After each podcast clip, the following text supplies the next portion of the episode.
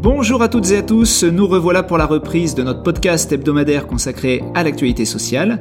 Alors ces derniers mois ont été particulièrement mouvementés et ce n'est pas l'annonce d'un reconfinement fait par Emmanuel Macron qui va apporter de la stabilité. Pour mieux comprendre la situation actuelle, faisons un tour d'horizon des principales mesures sociales et de leurs dernières évolutions.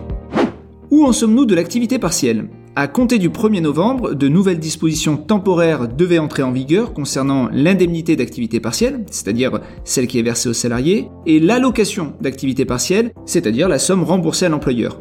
Il était prévu, dans certains cas, et euh, sauf dans les secteurs dits protégés, de réduire le taux de l'indemnité d'activité partielle à 60% et le taux de l'allocation d'activité partielle à 36%.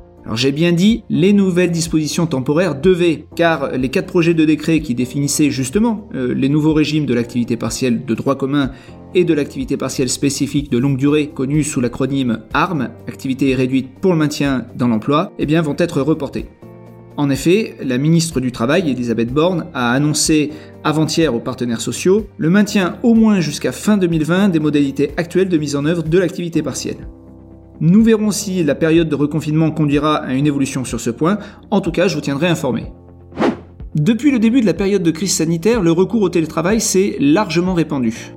Jusque-là, le gouvernement a incité les entreprises qui pouvaient le faire à favoriser ce type d'organisation du travail. Du coup, le télétravail semble s'imposer comme une nouvelle manière d'exercer son activité, et on peut donc se poser la question de savoir si son régime juridique va encore évoluer. Eh bien, sur ce point, les partenaires sociaux se sont rencontrés plusieurs fois cette année afin de jeter les bases d'une éventuelle négociation. Sachez que celle-ci aura bien lieu, puisque à l'issue de leur dernière réunion de concertation en septembre, un diagnostic paritaire permettant d'identifier les principaux enjeux a été établi.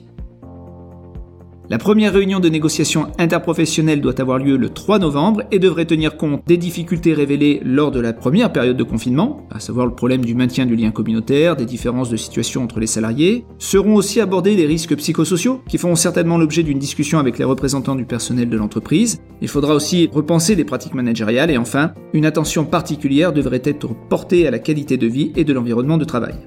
Nous devrions avoir dès la semaine prochaine un premier retour sur cette réunion de négociation. Par ailleurs, avec l'annonce du reconfinement, Jean Castex a annoncé que dans les secteurs privés, toutes les fonctions qui peuvent être télétravaillées doivent l'être 5 jours sur 5. Suite à cela, il a expliqué que cette mesure serait d'ailleurs présente dans la prochaine version du protocole sanitaire. Là aussi, nous saurons bientôt à quel point la mise en place du télétravail devra être effectuée par les entreprises. Comment pourrons-nous nous déplacer? Eh bien, dernier point d'actualité, lors de son allocution, Emmanuel Macron a confirmé que les déplacements d'une région à une autre étaient, comme au printemps dernier, interdits, sauf dérogation. On imagine facilement que les déplacements professionnels qui ne peuvent être réalisés autrement ou décalés, on pense notamment dans le BTP, ne devraient pas être impactés par cette mesure.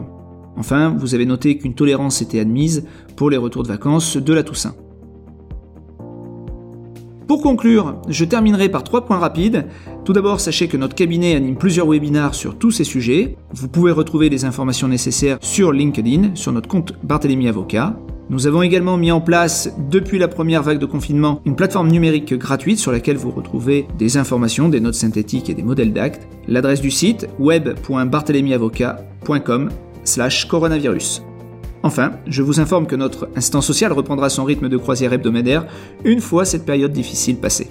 En attendant, je vous souhaite une excellente semaine, prenez soin de vous et de vos proches, et à très bientôt